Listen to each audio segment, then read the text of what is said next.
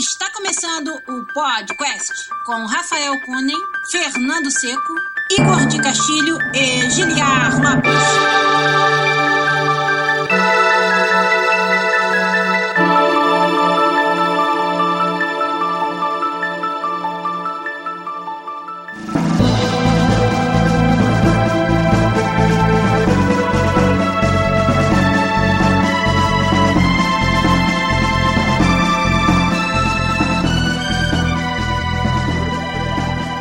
Podcast na área, galera! Estamos de volta mais uma vez, destruindo seus tímpanos aqui, nesse que é o único podcast onde você conversa em português com profissionais da indústria de games internacional. Eu sou Giliar Lopes, produtor dos games da série FIFA aqui na Eletrônica Arts Canadá. E comigo, já do outro lado ali, meu amigo, também game designer no time FIFA no Canadá, com cara de que tem alguma coisa estranha acontecendo, Rafael Conin. E aí, Rafa, tudo bem? Beleza. Você tava com aquela cara assim, caralho, tô ao vivo? O que, que tá rolando? e com a gente também aqui, mais uma vez, ele que tá virando figurinha fácil no programa, o meu amigo designer de cinemáticas lá da EA Projetos Secretos, Bruno Reine. E aí, Bruno, tudo bem? E aí, pessoal, tudo bom, mano? Projeto secreto. Ué, por que, que tá rindo do Projeto Secreto? Não pode falar o projeto dele, não, Não não posso falar, eu só posso falar que eu vou estar trabalhando nele hoje às seis da tarde. Assim que eu sair daqui, eu vou voltar pra EA, mano. Sério, Bruno? Puta que Tá bem pariu. corrido, cara. Bruno que tá num, num car de hotel aí, que parece. tá Eu viajando. tô na casa de uma amiga minha aqui da Levi, mas ela fez, tipo, toda um- uma recepção pra gente. Tipo, eu e Maneiro. minha mina, a gente veio aqui pra Osóios, na casa de uma amiga nossa, tá? Legal. E ainda assim, tá tirando tempo da sua agenda de férias pra gravar com a gente aqui no podcast, que a gente aprecia bastante, realmente. Estamos aqui fazendo esse programa direto no nosso canal do Twitch, twitch.tv podcastbr, onde você também acompanha nossas lives. E quem tá por aí agora vai ajudar a gente a fazer o episódio de hoje no chat, que é sempre legal a gente participar com o pessoal. Quem já tá por aí conversando com a gente, o Anderson AFS do Anime Freak Show Podcast, o Murdoch Mobile, o JK Dash, o João Paulo Lee 1907. Oh, tá conservado, hein, meu amigo?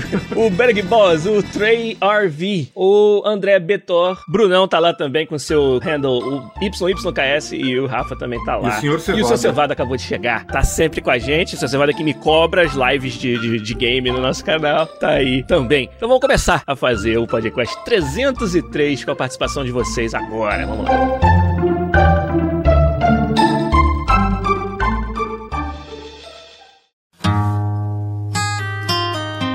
Começar como? Vamos começar falando dos jogos que a gente jogou, as coisas que a gente assistiu, o que, que vale a pena comentar. E eu vou começar essa semana, hein? Porque puta que o pariu. Como que não teve um amigo meu pra me falar que esse jogo era foda, o jogo que eu joguei pela primeira vez ontem? Outer Wilds, meu irmão! Que jogo foda!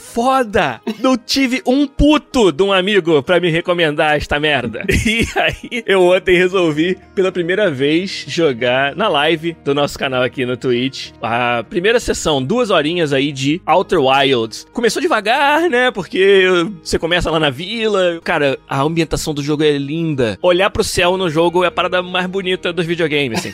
É muito Nossa, foda. videogame.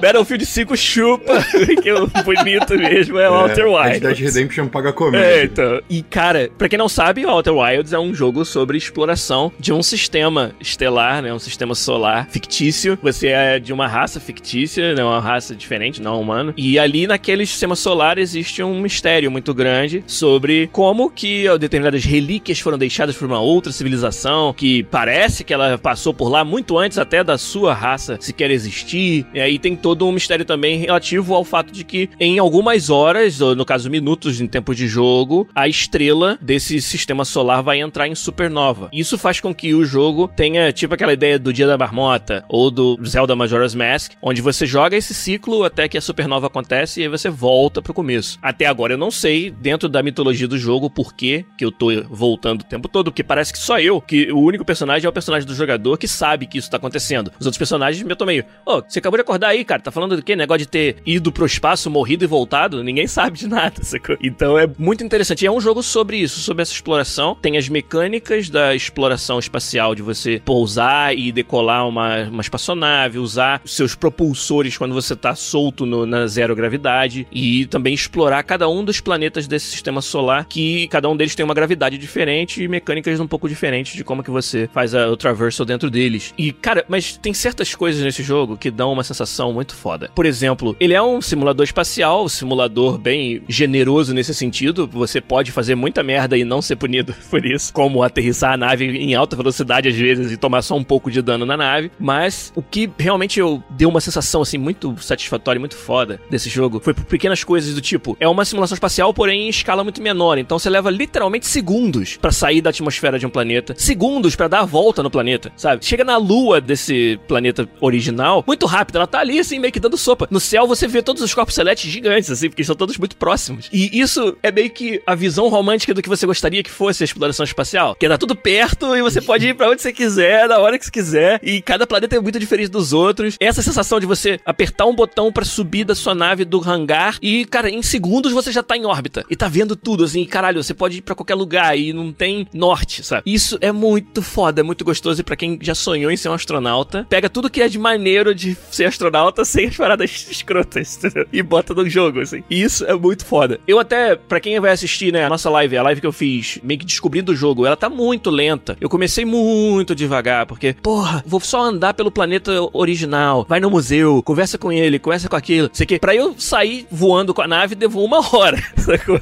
A primeira vez. Daí é quando né? clica o jogo assim, caralho, que foda! Exato, cara. Então a live ela não faz nem jus ao que é o jogo, sabe? E aí, depois que eu fiz essa live de duas horas quase, e fui jogar de noite, fui jogar, joguei essa porra até duas e meia da manhã, né? Não precisa nem dizer. Uhum. Cara, ago- agora eu tô muito mais assim, sabe? Sem medo de ser feliz, sem medo de ir contra desconhecido com a nave, acelera pra caralho, vai, chega na hora, você dá um jeito de aterrissar essa merda. Uhum. Já descobri tanto mais coisa. Até agora só perguntas, né? Abri umas threads diferentes, você tem um log, assim, onde mostra as suas, as coisas que você tá investigando. Eu tenho as 10 diferentes abertas, nenhuma delas tem conclusão nenhuma, por enquanto. Porque eu só tô explorando, assim. É muito foda, cara. Outer Wilds, altamente recomendado. A galera do nosso Discord falou pra caralho. O Rafa veio aqui, falou várias vezes, eu tava zoando, né? Eu aqui tava demorando demais pra, pra pegar o jogo. E agora que eu peguei, cara, eu só quero jogar isso. Eu só quero acabar aqui a live e correr de novo lá pra jogar mais Outer Wilds. Quem sabe eu faço uma outra live depois com um ritmo mais, mais interessante. Agora que eu tô mais por dentro de como que o jogo funciona. Tá muito maneiro e eu recomendo pra todo mundo. Vai, Rafa Kunen, sua vez. Conta pra gente o que, que você fez de bom aí que dá pra falar. Cara, eu joguei Civilization. Não sei o que que me deu. Que Fazia tempo que eu não jogava Civilization e eu não tinha a última expansão. É a expansão que tem os canadenses? Sim, Gathering Storm, que teve duas e essa aparentemente era a melhorzinha. Isso aí é o Civ 6, né? É, Civ 6. Daí teve uh, o Sale, né? Daí tava um, um preço camarada. Uhum. Daí eu comprei, porque as expansões do Civilization são caras pra cacete. Daí eu comprei e fui jogar, assim, né? Daí quando eu começo a jogar Civilization, já era o resto do mundo, né? Já era, já era. Não tem Tchau, vida. Tchau, vida, que eu vou aqui no Civilization. Comecei a jogar, não tinha me ligado que tinha a civilização do Canadá. Eu falei, pô, vou jogar a civilização do Canadá. né? Aí, solução pacífica pra tudo, né? Então, aí é que tá, eles ganham bônus pra diplomacia, sabe? Pra coisas assim. Daí eu fui tentar fazer um, um fim diplomático. Normalmente eu vou pra dominação, né? Quero botar todo mundo e tal. É claro. Daí Eu fiz um, um diplomático e daí tem várias coisas, né? Agora tem tipo uma emulação das Nações Unidas, assim, sabe? Que tu tem que. Hum. Que os membros fazem votação de coisas do tipo não poder produzir tal unidade ou ter que pagar mais caro pra tal unidade, sabe? Por exemplo, se, um- se uma nação tá se fortalecendo muito em termos de, de guerra, assim, daí tu bota uma taxa em comprar unidades de, de Você militares. aplica sanções nas, nas nações, é isso? Isso. Caralho. E tem toda uma mecânica de climate change, de, de mudança climática que. Ah, porque é um jogo ficcional, né? A gente sabe que não existe mudança Não climática. tem. Não fala isso não, que vai ter gente que vai acreditar, cara. Tipo de energia que tu produz, tu produz ah, óleos. Agora tem uma mecânica de, de energia, né? Que algumas construções, se aquele teu tile for energizado, né? Tiver power nele, ele te dá mais bônus. E esse power tem várias fontes, né? Uma deles pode ser óleo, pode ser carvão, pode ser até energia solar, energia eólica. E alguns produzem aquecimento, né? O efeito estufa, Sim. daí conforme vai aquecendo, o nível do mar vai crescendo e os tiles Caraca, e os tiles maneiro. ao redor, assim, na- nas costas, vão ficando submersos. Que maneiro. sabe? E isso pode todo mundo, sabe? Eu peguei assim desde o começo. Não, eu vou fazer 100% clean energy. Eu vou fazer. Eu vou certeza que eu vou conseguir. Daí. Perdeu. Não, e daí teve um outro país que eu investi pra caramba em tecnologia, né? E querer fazer tudo com energia limpa. E teve um outro país, meu país vizinho, que eu tava sempre- sendo meu aliado, amiguinhos, amiguinhos. Sou o Canadá, né? Amigo de todo mundo. É, isso aí. E ela, sim, a civilização dela tava, tipo, usando tudo. Foda-se, carvão, óleo. Era responsável por tipo 90% do. Era tipo a Das China. emissões. Assim, sabe? tipo China, a combinação de China e Estados Unidos. Assim, sabe? Era responsável por tipo 90% das emissões. Deu, pô, que merda. Eu aqui todo querendo energia limpa e tô me fudendo, porque a maioria das minhas cidades são tudo na costa. Eu vou ser o que vai se fuder mais. E sou o que mais faz eh, coisa pra energia limpa, sabe? E é mais caro fazer energia limpa do que tocar o foda-se? Em termos de gameplay, ela é cara e um- menos eficiente. Tu precisa botar em mais tiles Pra ter a mesma pra ter o mesmo número de energia de, de um tile só de, de coisa. É um investimento que tu tem que fazer, assim, Uhum. né? Pra dar um custo. Como no Canadá não falta terra, né? Como eu tinha bastante, eu era amigo de todo mundo, assim, em termos de trade, toda negociação, eu não gastava muito pontos de diplomacia. Tu gasta teus pontos de diplomacia pra tentar arranjar um voto pra ti, sabe? Para as coisas te beneficiar e tal. Entendi. E as outras nações estavam todos sempre se gastando, tentando se manipular e fazer as coisas dela pra evitar sanções e pra aplicar. E eu não, eu tô ali, deixa vocês. Daí do nada, no último, assim, no final, você, pô, vou botar todos os meus pontos. Sanção em, em energia suja, assim? Em greenhouse gas. Daí todo mundo se provou, porque eu gastei todos os meus pontos de diplomacia nisso. Daí eu comecei a ficar rico, comecei a avançar mais, mais em termos de tecnologia e de diplomacia. E daí no fim eu, eu ganhei o negócio diplomático. Eu comecei a, a- a gastar esses pontos pra meio que comprar favores, assim, né? Digamos assim, em termos de mecânica. Daí no final eu consegui a, vitória diplomática. Foi bem, foi bem massa. Maneiro, hein? Tem várias coisas legais, cara, nesse Civ novo. Caralho. Canadenses dominaram o mundo. Finalmente. Finalmente. Eu tava tentando também a vitória científica. Tu tem que mandar uma missão espacial pra outro planeta, assim. Olha. Mas daí não conseguia tempo. Tu não pode fazer dois finais ao mesmo tempo, né? Entendi. E daí eu também tô. Quem tá lá na comunidade do Discord vê que eu tô usando um, um software chamado Card Creator, né? Pois Eu tô é. fazendo um joguinho tabuleiro, Ó. prototipando tal. Só tô brincando. Ó. Qualquer hora eu, eu faço uma live mostrando o que eu tenho. Ah, isso ia ser foda. E você citou o nosso Discord, olha aí. Quem não tá participando tá perdendo, cara, porque a nossa comunidade do Discord tá fantástica. A gente troca muita ideia sobre paradas maneiras lá, é muito civilizado, muito legal. Todos os nossos episódios no nosso site youtube.com/barra podcastbr ou no nosso site mesmo, né? podcast.com.br. Tem lá o link pra você entrar ou só buscar, cara. Podcast com P maiúsculo e Q maiúsculo no Discord, você vai achar a gente lá. Então não tem desculpa pra não participar do nosso Discord que tá bem maneiro. Agora vamos ouvir do convidado. Brunão, o que, que tem de bom aí que você pode contar pra gente essa semana? Bom, joguei inteiro Blazing Chrome essa semana, do pessoal da Joy Masher aí, Danilo Dias. O jogo da Joy Masher, olha aí. Thaís Weiler e tal. E o jogo tá muito foda, assim, sabe? Tem muita personalidade. É tipo contra, né, cara? Igual eles fizeram com o Odalos e contra. É tipo, eles pegam uma mecânica bem conhecida e aí eles põem o spin deles no negócio. E, tipo, eu gostei muito, assim. Achei o jogo muito bonito, pixel art muito bonito, bem retrô, assim. Pegou bem na veia da. Esqueci a palavra agora. Nostalgia? Nostalgia, exatamente. Bem na veia da nostalgia, que eu também vi Stranger Things essa semana e tal. Ah, então foi bem, aí. tipo, nossa, década de 80, não sei o quê. É. Não fazem mais jogos tão bons que nem antigamente. Aham, tomando um quisuco, então eu recomendo bastante. botou um quichute no pé, Sair por aí, andando de né, skate. Comemorando quando o Brasil ganhava a Copa. E joguei no Switch, joguei no Switch. Ah, muito bom. Blazing Chrome, cara. A gente vai falar mais sobre esses jogos brasileiros daqui a pouco, mas vai. Eu recomendo bastante. E eu também peguei na sale do Steam Dragon's Dogma, que é um jogo que eu queria jogar há muito tempo. Eu nunca jogava, eu nunca jogava. E tava, acho que, sei lá, 10 dólares, 15 dólares. Eu falei, não, finalmente eu vou jogar esse jogo. E é demais, assim, sabe? Tipo, ele me lembra muito uma campanha de RPG real, assim. Ele tem todo um sistema com peões e tal, que você, tipo, você tem um personagem principal e um peão. E aí esse peão, você vai subindo as, as skills dele e fazendo toda uma árvore de, de skill e de experiência e subindo levels dele e tal. E as outras pessoas podem jogar com esse seu peão e você sempre pega peões de outras pessoas pra jogar pra fazer um grupo de quatro. Ah. Então você tem o seu personagem principal, o seu peão, Dois que você Dois pegou. personagens que pessoas pelo mundo foram criando. E, cara, é demais, assim, sabe? Porque você tá sempre com uma party nova, você tá sempre buscando fazer uma party melhor, tanto com seus personagens quanto com os personagens que você pega dos outros e tal. Tem muita quest, ele é tipo bem action RPG mesmo, ele não tem turno, ele é todo. A ação toda acontece no mundo mesmo. O gráfico é mais ou menos, mas eu tô jogando no PC, então nem tô percebendo muita coisa. A história também é mais ou menos, mas eu gosto muito do elemento de jogabilidade e de como ele mistura esse lance de interação multiplayer que você não tá acostumado. assim. Ah, olha aí. Então é um jogo jogo também que eu recomendo bastante, principalmente porque tava muito barato no Steam Sale. É, o Dragon's Dogma, olha aí. Ô, Bruno, você jogou o Blazing Chrome sozinho? Você experimentou o co-op? Como é que foi? Não experimentei co-op, Que cara. pena. Até queria jogar com minha mina, mas ela não quis, porque jogou muito de ação e tal. Eu peguei ele no Switch e joguei ele inteiro sozinho, cara. Achei bem legal, achei bem difícil. É, bem assim, difícil. bastante- ele pega bastante na dificuldade, assim. Eu acho que nem os jogos antigos e tal. Ah, os jogos todos da Dry Masher, né? Mas eu gostei bastante. Legal. O Odalus, eu, cara, eu curti pra caralho. É. O Blazing Chrome ainda não tive a oportunidade de jogar. E aí a última, última observação pra fazer aqui antes do assunto principal. Ah, não, duas na verdade. Rafa, Oi. quer contar pra nossa galera como é que anda o Rafa Playing Game, a campanha de RPG que a gente tá jogando juntos com os nossos ouvintes no Discord? Então, massa, a gente. Foi engraçado que, como a gente, a gente combinou, né, de que se alguém morresse, dava o lugar pra próxima pessoa da comunidade. A pessoa tá com medo de morrer, cara. Toma um de dano, sai correndo. É assim, normalmente campanha de RPG, né? O cara é só fodão, manda aí o inimigo, não sei, dar uma pirueta, atirar com as minhas pistadas. Quer ser, sempre o cara, todo mundo quer ser o fodão. E nessa, cara, tomou um daninho assim, ah, onde que é a saída? Tá correndo já tá correndo. Daí, tipo, ai, deixa ele lá, eu quero saber, o, cara, o monstro, ou seja lá quem for, tá lá, eu não vou lá, não sei o quê.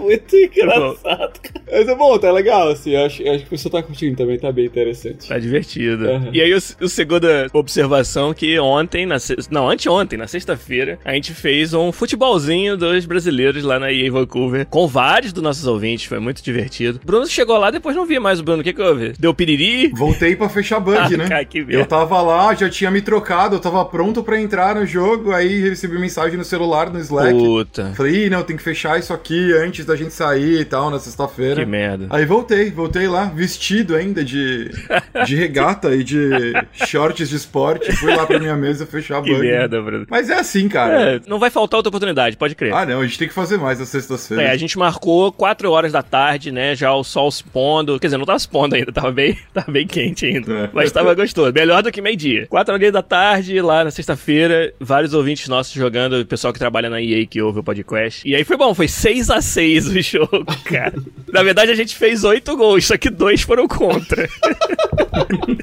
foi muito bom. Cara, quanto tempo vocês jogaram? Porque, tipo, eu lembro de passar ali na passagem da Phase 1 pra Phase 2. Aham. Eu já tinha fechado meu bug, tava indo pegar, acho que chá. E eu falei, os caras ainda estão jogando. Vocês jogaram, tipo, uma hora? Uma coisa hora, assim? uma hora de jogo, tranquilamente. Foi- Começamos às quatro. Nossa. Quando a gente chegou, né, Bruno? Já tinha começado, que a gente chegou um pouquinho atrasado. 4 e 5, assim. Neguinho já tava jogando. É. Aí eu acho que acabou mais 5 e 10, 5 e 15, assim. A gente jogou bastante tempo. Eu falei, caramba, os caras estão com fôlego Foi pra sexta-feira, 4 da tarde. Foi muito mano. gostoso, cara. E aí, o amigo nosso, né, o Vidal, que é figuraça dos almoços de, lá da EA, teve uma jogada muito foda, cara. Sabe, Rafa, quando a bola é lançada na frente e aí, pô, tu olha pro lado, tá o adversário, assim. Então, é quem chegar primeiro nessa bola vai levar. Não tem mais ninguém perto. Aí o Vidal, né, o Vidal e o adversário. O Vidal deu aquele pique, né? O maior pique da vida dele, dá aquela esticada, sem fôlego pra chegar na bola primeiro. Chega, tipo, um segundo antes do adversário e já chega chutando, sabe? O chutaço lindo do cantinho, assim, o goleiro sem chance. A bola entrou, cara, um foguete. Só que ele era o zagueiro e o gol era o nosso, né? Não era o do adversário.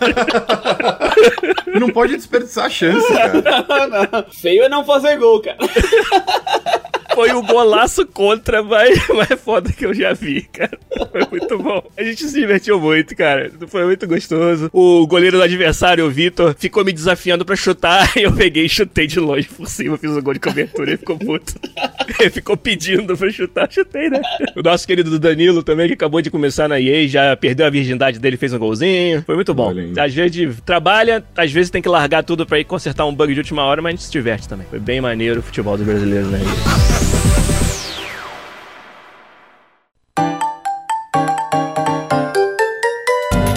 assunto principal do episódio 303 aqui, quem tá na live ou quem baixou o episódio já deu uma olhada no título, sabe que a gente vai falar sobre algumas coisas que aconteceram essa semana e também uma sugestão do nosso ouvinte Henrique Del Nero, olha aí, ele botou lá no nosso Discord que daria uma pauta em toda essa questão da Nintendo no Brasil. O que aconteceu essa semana, pra quem não sabe, o canal do YouTube Coelho no Japão, que é um canal famoso por trazer notícias da Nintendo, análise da Nintendo, eles, juntamente com vários estúdios de desenvolvimento de jogos independentes no Brasil organizaram uma live, acho que não foi live, né? Foi um vídeo gravado previamente chamado Nintendo Direct Brasil. Eles deram esse nome apesar de não estar associado oficialmente com a Nintendo. Que quando eu ouvi falar que ia ter esse vídeo, a primeira coisa que eu já pensei foi, pô, cara, tiro no pé chamar de Nintendo Direct e a Nintendo provavelmente não vai curtir isso, né? Mas, pelo menos, eu acho que eles tiveram que colocar vários disclaimers de que aquilo não era da Nintendo oficial, mas eles conseguiram manter e fazer o vídeo. E aí, cara, na hora que lançou, realmente, eu acho que deu tipo uns 5 mil pessoas assistindo ao mesmo tempo, que não é um número pequeno se tratando de Brasil, se tratando de algo não oficial, o canal do cara, né, do Coelho no Japão, não é nem o canal oficial da Nintendo e tal, então foi, foi legal e, e trouxe muita discussão, trouxe muita conversa, inclusive foi reconhecido internacionalmente, né, o Kotaku fez um artigo falando sobre a Nintendo, que a gente sabe não tem presença oficial no Brasil, não tem venda oficial no Brasil já há alguns anos, mesmo assim, a comunidade se importa o suficiente para fazer algo desse tipo. E o conteúdo do vídeo foi o quê? Foram pequenos trailers e propaganda dos jogos desenvolvidos ou no Brasil ou com participação de brasileiros que estão disponíveis no Nintendo Switch. E muita gente, isso dava para ver no chat, dava para ver nos meus amigos, muita gente descobriu jogos brasileiros que eles não sabiam que eram feitos no Brasil e jogos foda, cara. Vários jogos muito interessantes que apareceram. Eu descobri vários que eu não sabia que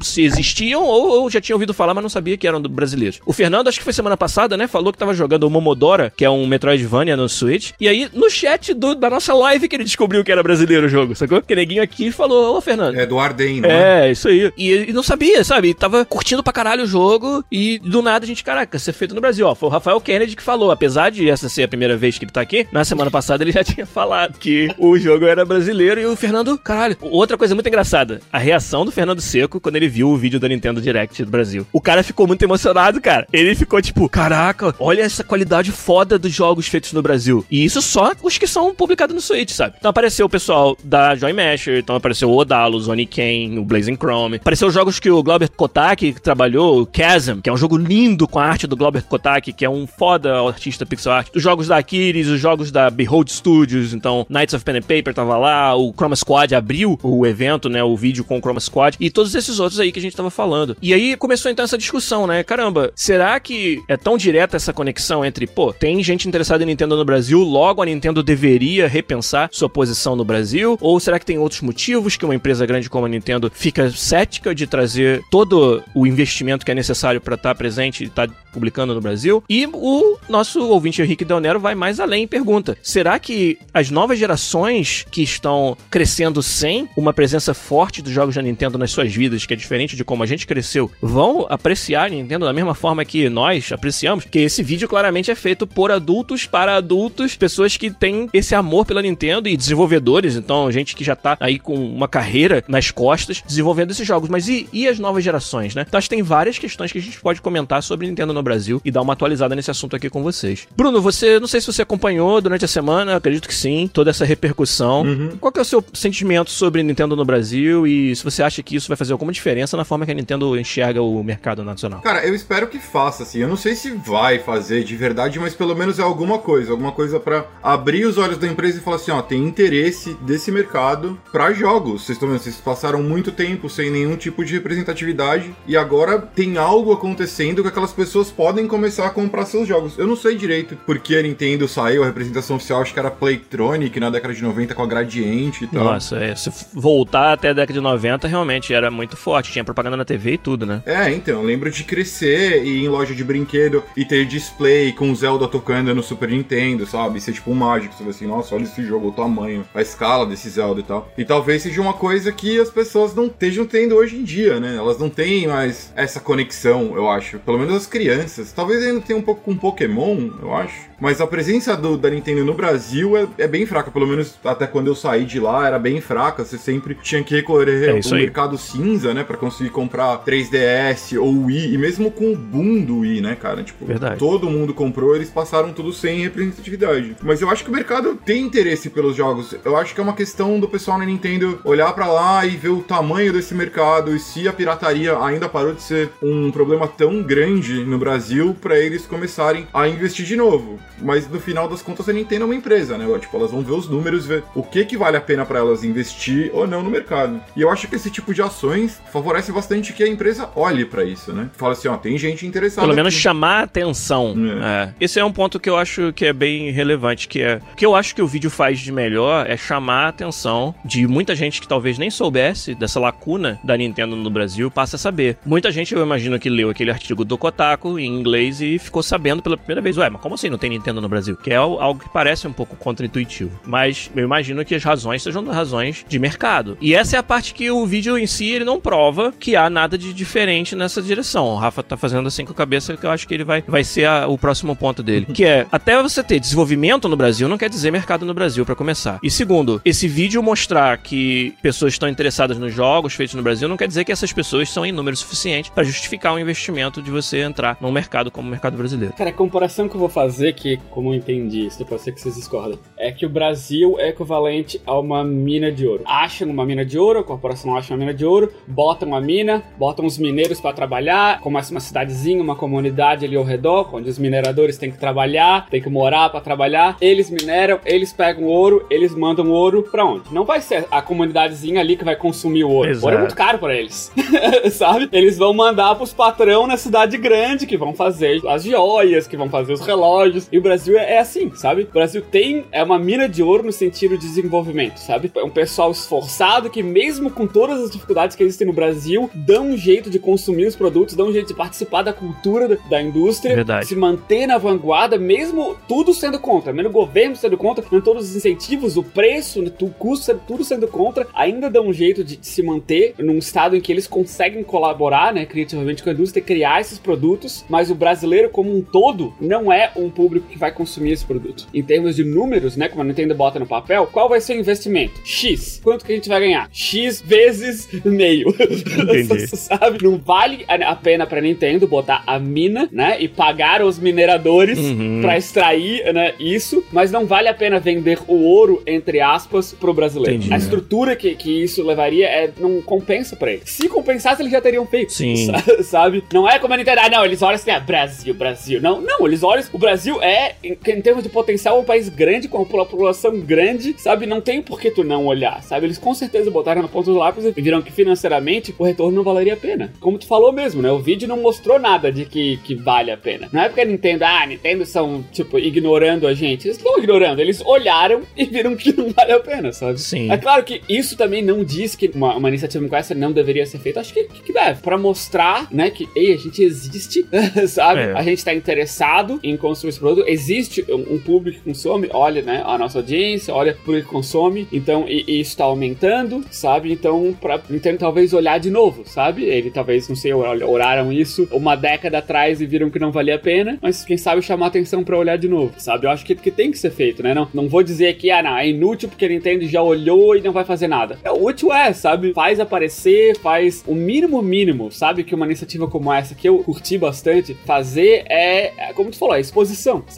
Mostrar, ei, olha o que, que a gente faz, Brasil, olha o que a gente faz. Empolgar a raça, sabe? Tanto o pessoal da nossa comunidade que, que discutiu quanto isso, quanto o pessoal que, que não faz parte da comunidade, mas ouve, pessoal que não ouve, mas é empolgado com a indústria, olha o que, que o Brasil tá fazendo, sabe? Quando a gente tava no Brasil, mas a gente tava nem perto disso sequer Nossa. ser considerado como uma possibilidade, sabe? E olha o quanto a gente chegou. O mínimo que serve é para isso, sabe? Empolgar o pessoal. Então, a próxima geração, ó, isso é possível, isso tem gente fazendo, eu quero fazer também, vamos continuar fazendo. E o pior caso possível é, o Brasil vai continuar sendo um produtor, sabe? E talvez não um consumidor. E se for isso, vai ser, sabe? Mas o fato de ser consumidor ou não, não tem nada a ver com a indústria em si. É muito maior do que isso. Tá? Vai com o estado socioeconômico do país, vai com o tipo de governo, sabe? Vai, vai com uma. Não tem nada a ver. A indústria em si não vai ser responsável, por, eu acho, pelo menos, por, por resolver esse problema. O que a gente pode resolver é: o Brasil agora é um país desenvolvedor. É. Sabe que há uma década atrás era piada falar isso quase. Exato. Continuando na sua analogia do ouro, que eu achei que foi muito acertada, uma outra coisa que faz parte dessa conta, né? E às vezes a gente não se dá conta. No Brasil, trazer o, o produto feito com ouro, já industrializado, tipo o relógio de ouro, para dentro do Brasil e vender é muito caro. Então, parte do investimento que essas donas de plataforma têm que fazer é ter fábricas no Brasil. Ou seja, você vai pegar o ouro e transformar em relógio no Brasil. E isso é muito diferente de você já usar as fábricas que você já tem em outros países uhum. para fazer a manufatura e depois só trazer, importar e vender. Porque a diferença de, de taxas é absurda absurda, né? E as taxas elas existem, a gente critica pra caralho, porque é uma, uma política muito antiga que não se aplica mais à realidade. Mas o objetivo original dela era justamente incentivar a produção nacional desses produtos. E aí acaba fazendo com que sejam praticamente obrigatório que sejam produzidos no Brasil pela Microsoft, pela Sony e pela Nintendo, caso ela queira voltar. E isso não é um investimento barato. Isso aí entra nessa conta e torna muito desfavorável. Se você não tiver um mercado consumidor desses produtos muito grande e que você tenha uma confiança grande de que você vai conseguir fazer essa conta fechar, fica difícil fazer esse investimento. Então isso aí é parte dessa discussão, né? E tem um fato também, se a gente for considerar, né, que eu falei que não, é, não é só a indústria que resolve esse problema, né? Uhum. E todo o fato de uma estabilidade de uma economia. Imagina se a Nintendo, pô, o Brasil é um país gigante, tem um monte de gente apaixonada por a gente, vamos montar uma fábrica lá. Pô, vamos, vamos fabricar o Switch no Brasil e vender para toda a América Latina usando o Mercosul e, pô, animal, vamos. Bilhões de dólares, faz uma fábrica no Brasil e daí o Brasil quebra, sabe? Que o risco é tá ali sempre, sabe? Uhum. A economia do Brasil não é das melhores, tá em declínio, sabe? É instável. Como é que eles vão querer fazer um, um investimento desse esperando que o retorno daqui 10, se for montar uma fábrica gigante no Brasil, tu tem que ter retorno para 10, 20, 50 anos, Exato. sabe? Como é que eles vão saber que daqui 10 anos o Brasil ainda vai ter uma economia sustentável que vai valer a pena se manter Que lá? vai sustentar um hobby como videogame que é algo Exatamente. supérfluo, entre aspas, né? Então, isso é outra coisa para se considerar. Isso aqui não é um podcast de, de economia ou de política, sabe? Mas é só pra explicar bem, que. é só pra explicar que o fato de a Nintendo não vender no Brasil não tem muito a ver com a indústria, ou com a própria Nintendo. Sim.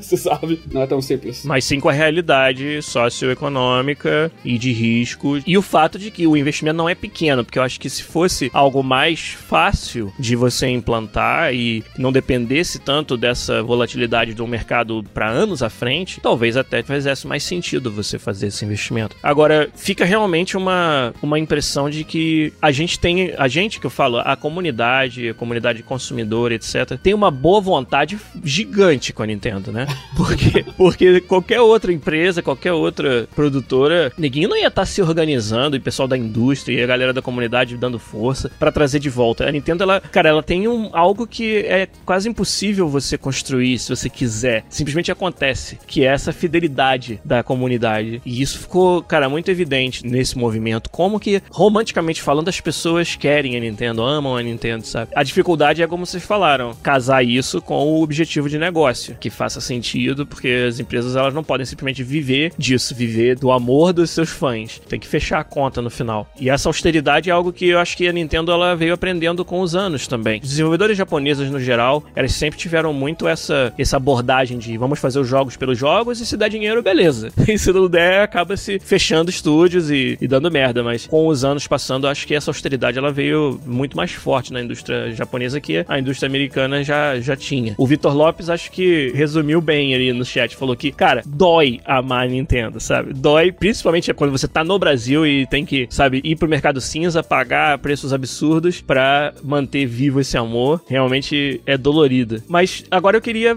ir para essa parte, vamos dizer, mais subjetiva do assunto e talvez tenha algo aí, talvez não, não sei ainda, mas perguntar para vocês, vocês acham que o fato das crianças, das novas gerações estarem crescendo sem um acesso tão mais facilitado aos produtos da Nintendo, vai mudar esse panorama, pelo menos no Brasil, de amor e fidelidade à Nintendo? A gente não tem filhos e não tá criando eles no Brasil, então é difícil é, responder com o nosso próprio caso. Mas eu acho interessante pelo menos pensar nesse assunto. Tanto da nossa cultura de games foi moldada por jogar Nintendo quando era moleque, será que isso vai mudar agora? Ou será que tem outras avenidas em que as pessoas consomem a cultura Nintendo que não depende de ter o jogo na, na loja ali para você jogar? O que, que vocês acham? Vai, com certeza vai mudar. Olha. Não só pelo fato de quando a gente cresceu não tinha competição, sabe? Era Sega e Nintendo, sabe? Ou tu é o time vermelho ou tu é o time azul, sabe? ou tu é os dois, né? Gosta de videogame, tem os dois, e tu tava na, inserido na cultura de videogame, sabe? Só via aquela marca, Nintendo, Nintendo. E Nintendo o selo de aprovação, e Nintendo aquilo. E a caixinha, né? Retangular, Nintendo. E os personagens, e... o Mario personagens. em lugar. E toda é. vez que abria um jogo, pum, Nintendo, ou Sega, sabe? É. Então tu estava sempre exposto àquela marca e associava isso, sabe? Ao teu, à tua diversão. Então criou, com o passar do tempo, criou essa fidelidade, né? É, é muito fácil simplificar e afunilar, né? A, a, tua preferência a uma marca. Por exemplo, a quantidade de gente que tem fazendo fila para comprar um iPhone quando toda vez que sai um novo. Coisas assim. Então, isso, pra quando a gente era criança, que ainda é mais impressionável, né? Isso é, criou essa cultura de admiração, né? Como não tem Nintendo no Brasil, um, a marca pra eles não significa nada. É uma que eu ouvi falar que faz o Mario, né? É, o pessoal Sabe? do Mario. essa, sabe? Que Mario? Até isso, né?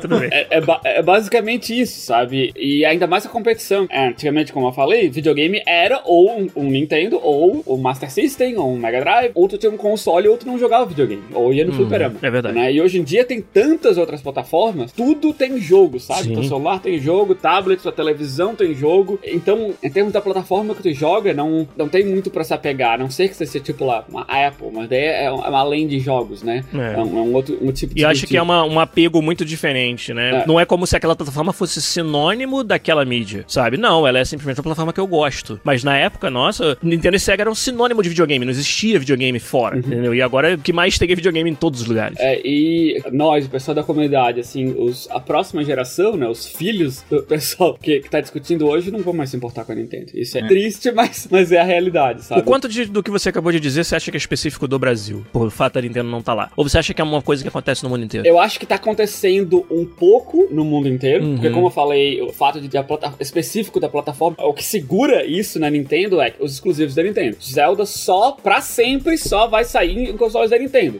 sabe? Mario, mesma coisa. Não sei que se essas parcerias, assim, mas tu sabe que determinado tipo de mesmo se tu, vê o Mario, se tu vê em outra plataforma, sabe, tu sabe que ainda é Nintendo, é Nintendo. O Mario mainstream vai sempre ser Nintendo. Exatamente, sabe? Tu se- Isso eles se seguram nisso, sabe? Então, no resto do mundo, por mais que esteja enfraque- enfraquecendo porque tem- existem outras plataformas, tem gente que, ah, eu sei que a Nintendo existe, beleza, mas não é pra mim. Tem mesmo. Sabe? Eu sou Xbox, ou eu sou, ou seja lá o que for, sabe? Eu sei que, que o Mario tá lá, eu sei que, que o Zelda tá lá, mas não, PlayStation, sabe? tem, tem gente- muita gente que é assim, mas ainda se segura em termos de, de marca, né? As pessoas, por mais que elas não sejam apaixonadas, elas reconhecem, né? A marca como ela é. E no Brasil, nem isso mais vai ser verdade, porque a marca não tá lá, sabe? Não existe nada, sabe? O login da Nintendo, não existe Sim. nada que tá, continue reforçando essa marca lá. Fora os pais mostrando pros filhos, né? A gente tem É. vários exemplos aí no chat. O Rafael Kennedy joga Mega Man com o filho dele. Teve alguém que falou do Mario Kart. É, foi o Jorge Júnior BHZ, falou que joga Mario Kart com os sobrinhos ou com o filho. Mas, cara, precisa de mais do que apenas isso pra ser aquela presença onipresente que a gente tinha na nossa infância, né? O Rafael Kennedy falou Pokémon, mas Pokémon transcende a Nintendo. Por mais que a Nintendo Ah, seja sim. dona do, do Pokémon, Pokémon é muito maior do Olha que o anime, olha os Pokémon GO, sabe? O anime, alguém falou lá em cima, passa É, cara, até hoje. Pokémon GO foi um. É, é, a esposa do Rafa, cara, não é gamer e, e é apaixonada por Pokémon. Se você perguntar se ela é fã da Nintendo, ela provavelmente vai dizer que não, só gosta de Pokémon. Exatamente, ela, ela sabe que é da Nintendo, ela sabe, mas não, não é a mesma coisa, sabe? Pokémon é outra coisa. Se tu for fazer uma pesquisa entre todos os jogadores de Pokémon, eu vou dizer que 85% não sabem que Pokémon é da Nintendo. Olha aí. sabe? Tô chutando aqui, óbvio que eu não, que eu não sei, mas é. Eu aposto mais em 82 e 75%, mas beleza. Mas eu acho que a Nintendo, ela sabe, tipo, direitinho aonde eles estão, assim, no mercado, sabe? Uhum. Eles estão vendendo muito Switch, eles encontraram o foco deles, eles estão fazendo jogo que as outras desenvolvedoras não estão tão indo nessa via, usando muito bem as IPs deles, sabe? Eu acho que a Nintendo sabe, eu acho que alguém vai olhar pro mercado brasileiro e falar assim, vale a pena ou não vale a pena? Talvez não vale a pena pra eles ainda, entendeu? E eu acho que essa nostalgia também já acabou, assim, eu acho que principalmente no Brasil tem muito mais coisa rolando, sabe? Fortnite tipo um monstro agora. Todas as crianças jogam Fortnite, sabem do que tá rolando e não tem nada a ver com a plataforma da Nintendo. Hoje em dia as crianças jogam bastante no celular também e tem até a iniciativa da Nintendo de entrar nos celulares com o Mario. Agora saiu o Dr. Mario também para celulares, entendeu? É. Eu acho que eles estão eles estão correndo atrás e antes de ser o Switch, acho que ninguém nem achava que ia ser tão grande a presença deles depois do Switch, sabe? Que ia vender tão bem, que ia ser uma plataforma tão bem aceita. É porque o, tava na onda do Wii U, né? Que o Wii U foi um fracasso muito grande. É. E a gente tava, tava desconfiado realmente. Tem dois últimos assuntos pra gente fechar. Um deles, você meio que mencionou aí, Bruno, que acaba virando um problema do ovo da galinha, essa falta do investimento pra você colocar a marca no Brasil. Porque a gente falou que tem que ser uma conta que fecha, mas muitas vezes, quando você investe, quando você entra no mercado, você abre aquele mercado. Você tá numa situação onde as pessoas não consomem, você não pode se basear só na situação atual pra fazer a sua projeção. Porque muitas vezes você precisa investir para as pessoas comprarem, mas se você tiver que esperar as pessoas estarem lá pra comprar pra poder investir, você fica nesse problema do ovo da galinha. É por isso que você faz pesquisa de mercado, vai assumir um certo risco quando você faz um investimento desse. A gente gente não tá dentro da Nintendo para saber qual que é o estudo que eles fizeram sobre o mercado brasileiro para chegar à conclusão de que não vale a pena estar tá lá. Mas parte disso, para mim, também vai dessa falta de arriscar. E é o direito deles não quererem arriscar, beleza. Mas eu não tô convencido de que se não investisse, que não teria um mercado ainda. Não sei, cara. Eu acho que se valer dessa fidelidade que a, o público tem com a Nintendo, talvez fosse a carta na manga aí para eles. Mas tem gente mais bem paga do que a gente pra estar tá tomando essas decisões lá dentro, né? E eu acho também que com a Nintendo rola muito esse lance da nostalgia mesmo, sabe? Tipo, de nossa, é a Nintendo, é uma marca que eu gosto, ela é uma marca que é minha amiga, ela é uma marca. E cara, é uma empresa, sabe? Todas as empresas, elas não são suas amigas no final das contas. Elas são empresas. Elas existem pra gerar dinheiro. A não ser que ser tua amiga signifique dinheiro. É. Eu ia falar, então a não ser que ela te dê um emprego, hein? Essa, essa é minha amiga do peito, hein? Acho que o outro ponto que a gente queria chegar aqui para finalizar é que várias pessoas falaram, o próprio Deonero, quando sugeriu o assunto, falou também, e ali no chat o DNP já mencionou também, que é sobre tradução. Quando a gente era criança, os jogos não tinham tradução português, a sua grande maioria. E a gente dava um jeito, né? De jogar. Muitas vezes terminava os jogos sem saber o que aconteceu na história direito. Tinha muito a cultura das revistas de games que ajudavam você a passar dos puzzles que você não sabia, porque você não sabia falar inglês. E tinha sempre o, coleguinha que fazia curso de inglês e vinha ajudar a traduzir também. E hoje em dia, uma outra coisa que o pessoal citou é: será que a falta de tradução, pelo menos legenda em português, nos jogos da Nintendo? Porque sem a representação no Brasil, fica a cargo do desenvolvedor fazer, né? Nintendo não traz uma iniciativa dos próprios jogos dela. Será que isso aí dificulta ou vocês acham que hoje não é um problema? Dificulta em que sentido? De você ter mais cultura de jogos de Nintendo no Brasil quando os jogos não são traduzidos. Por exemplo, um Breath of the Wild ia fazer falta uma tradução em português para você ter o mesmo alcance do jogo que teria? Eu acho que ia fazer falta, mas ao mesmo tempo acho que quem quer jogar, quem já tá cativado por aquela franquia vai jogar, entendeu? Hum. Eu crescendo joguei Final Fantasy VII em japonês, cara. Tipo, eu não sabia Caralho. nada do que tava acontecendo, tá ligado? E eu cheguei 20 horas para dentro do jogo lá, tipo, eu só queria ver aquelas animações, só queria ver. Todo mundo fala tanto desse jogo, sabe? Era tipo tentativa e erro. Entendi. E também acho que jogar jogos em inglês me ajudou bastante a aprender inglês, ah, sabe? Tipo, ter essa chance. É. E eu acho que quem quiser fazer isso vai encontrar um jeito. Mas eu acho que uma vez que você traduz o jogo, ainda mais com gente tão competente fazendo tradução de jogos no Brasil, eu joguei a tradução do Tacoma feita pelos caras da jogabilidade e achei ótima, sabe? Legal, hein? Então, eu acho que isso abre muito para muito mais gente, principalmente com jogos focados em narrativa, assim, sabe? Entendi. Então acho que ajuda bastante. Acho que eles deviam pensar nisso. Como outros jogos têm feito, né? Tem lançado é, bastante coisa traduzido pra PTBR. É, não ter a tradução virou uma exceção, cara. Cara, quando eu entro nas opções no jogo, ó, aconteceu ontem no Outer Wilds, tá lá, português. E não é uma surpresa mais quando acontece isso, sabe? É, no Steam isso é, é, comum, né? Porque em termos de, de mercado, o Brasil é excelente pra jogos no Steam. Sim. Até porque os jogos no Steam no Brasil são mais baratos do que pra gente aqui, né? Sim, exato. É, se tu fazer a conversão da moeda, mais barato tu comprar o jogo no Brasil do que é. comprar aqui. Então, no Brasil, como a gente já falou antes de que o Brasil, em termos de público consumidor, tem muita gente, então isso compensa com o fato, né? Tu, tu é. fazer um jogo e traduzir ele pro português, o custo que tu vai ter quase sempre vai compensar. Mas, pra Nintendo, a Nintendo não tem interesse deles em force isso, né? Em fazer é. que o jogo tenha que ter português. Então, vai desenvolvedor. Se eles quiserem que esse jogo tá exclusivo no Switch, vale a pena? Sendo que não tem tanto Switch no Brasil, porque não existe venda oficial no Brasil, sabe? Essa, esse é o cálculo que, que quem tava fazendo o jogo vai fazer, é. sabe? Mas se o jogo já tem no Steam e, e, isso é um porte pro Switch, pô, tá ali de graça já. sabe? De novo, a questão de custo-benefício. A Nintendo traduz para outras línguas também, tipo para francês, tem um Breath of the Wild versão de outras línguas, eu não sei, na verdade, tipo, eu queria saber e gostaria um de saber monte. também se isso melhora bastante as vendas para eles, então. Eu também não sei dizer, eu imagino que sim. Se você pensar em francês, não só o mercado do país, França, mas o quantos outros países no mundo falam a língua, né? Eu imagino que sim. E outra, por exemplo, na França, a cultura é de falar o francês e querer que todos os produtos estejam em francês. O francês ele é muito orgulhoso da sua língua, então eu imagino que seja uma característica desse mercado. O Jorge Júnior BHZ falou que tem sim, Bruno, que os jogos da Nintendo são traduzidos para várias línguas no mundo todo e porque deve fazer realmente uma diferença. E o DNPD falou um negócio legal. Não só legenda, mas dublagem no Brasil hoje é uma ferramenta de marketing marketing dos jogos. Porque você traz, às vezes é uma pessoa, uma, uma celebridade, alguém que talvez nem tenha uma carreira como voice actor, como ator de dublagem, mas às vezes são os próprios dubladores famosos, que alguns deles são famosos, né, e que emprestam suas vozes para os jogos traduzidos para o Brasil, dublados no Brasil. E isso, só isso já serve como ferramenta de marketing, né? Quando o jogo, por exemplo, é baseado numa outra IP, por um anime, por exemplo, e já tem os dubladores do anime com aquela voz reconhecida e você traz para o jogo, é um outro fator de marketing, de chamar a atenção e de trazer qualidade para o jogo, né? Sobre tradução, cara, eu tomei um choque de realidade quando comecei a fazer lives de jogos, que é nas primeiras lives que eu comecei a fazer, primeira coisa que todo mundo falava no chat, pô, bota em português aí, cara.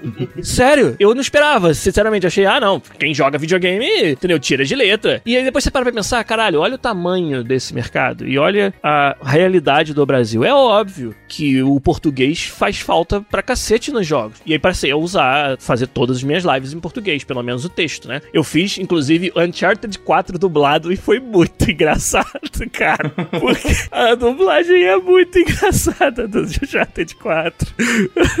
o Sully é muito engraçado, aquela voz de velho de, de filme da Sessão da Tarde, sacou? Que com certeza é o dublador da Sessão da Tarde. então, quer dizer que você veio aqui atrás deles?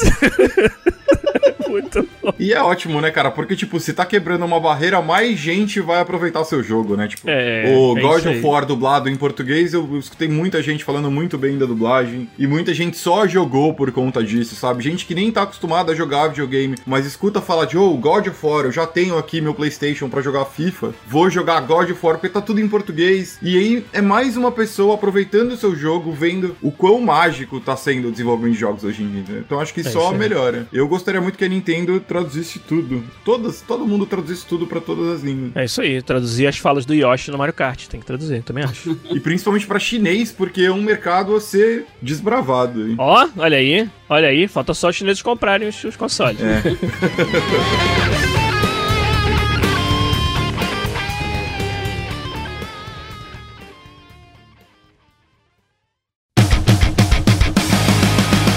beleza, vamos fechar por aqui o episódio 303 do podcast. Contamos aí com a ajuda de vocês no chat e também dos nossos ouvintes para sequer ter assunto hoje, né? O Del Nero, obrigado mais uma vez, meu querido. Figurinha fácil lá da nossa comunidade no Discord, que trouxe essa questão para nós. Parabéns pro pessoal que organizou e participou do Nintendo Direct Brasil. Eu ainda tem um certo problema com esse nome, mas tudo bem, vou deixar. Isso é só minha birra minha mesmo, que eu acho que não devia chamar isso para não confundir a galera de que seja algo oficial oficial. Por exemplo, eu dei o, a sugestão que eu dei é de fazer um Nintendo Indirect no Brasil. Olha aí, todo, todo da profissão errada, né? Tem que trabalhar com trocadilhos. é. é. Então, obrigado, gente, pela sua participação. Obrigado, Rafael Kunen, tirar tempo do seu trabalho em fazer cards pra estar aqui com a gente. Valeu, até a próxima. Valeu, até, até durante a semana aí no trabalho. Você também, Bruno que da sua viagem, tirou um tempinho para conversar com a gente aqui. Obrigado, mano. Não, imagina, é um prazerzaço, velho. Toda vez, pô, eu gosto muito e eu sinto como se a gente estivesse, tipo, estudando mais. Tudo isso, tipo, parar e pensar um pouco sobre o mercado, sobre a Nintendo, sobre tudo que tá acontecendo é demais. Sempre que eu puder, eu participo, cara. É divertido, né? É demais. Valeu, pessoal aí. Beleza, a gente vai, vai abusar bastante disso aí. Escutem o disco novo do Dead Fish também, falou. Olha aí, ó, ó Hardcore Nacional representado. É Valeu, gente. Um abraço para vocês e até semana que vem com mais um podcast. Tchau. Abraço.